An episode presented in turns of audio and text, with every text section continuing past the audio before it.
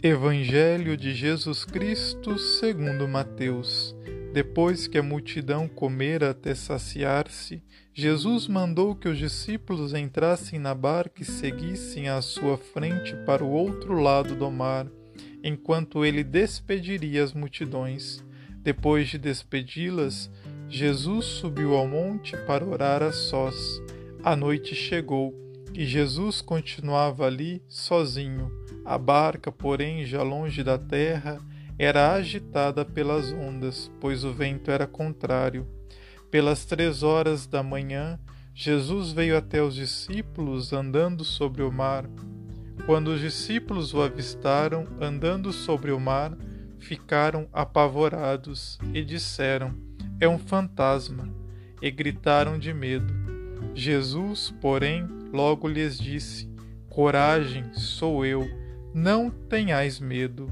Então Pedro lhe disse: Senhor, se és tu, manda-me ir a teu encontro caminhando sobre a água. E Jesus respondeu: Vem. Pedro desceu da barca e começou a andar sobre a água em direção a Jesus. Mas, quando sentiu o vento, ficou com medo e, começando a afundar, gritou: Senhor, salva-me! Jesus logo estendeu a mão, segurou Pedro e lhe disse: Homem fraco na fé, por que duvidaste? Assim que subiram na barca, o vento se acalmou. Os que estavam na barca prostraram-se diante dele, dizendo: Verdadeiramente, tu és o Filho de Deus. Após a travessia, desembarcaram em Genezaré. Os habitantes daquele lugar reconheceram Jesus e espalharam a notícia por toda a região.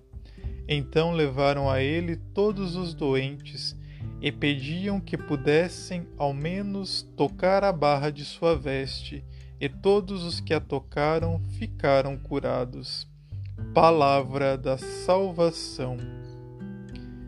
Meu irmão e minha irmã, Jesus diz aos seus discípulos: Coragem, sou eu. Na nossa vida cotidiana não nos faltam as dificuldades e os desafios. Muitas vezes nossa caminhada é tomada pela incerteza.